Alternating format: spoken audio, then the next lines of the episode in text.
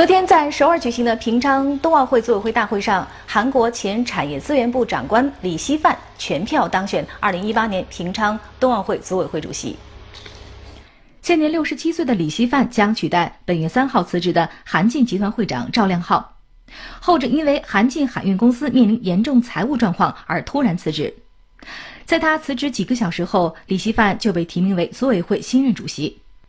针对关于自己缺少体育部门背景的顾虑，李希范在当选后表示，他一直担任平昌冬奥会组委会顾问，非常了解冬奥会的准备工作。李希范在2003年至2006年间担任韩国产业资源部长官，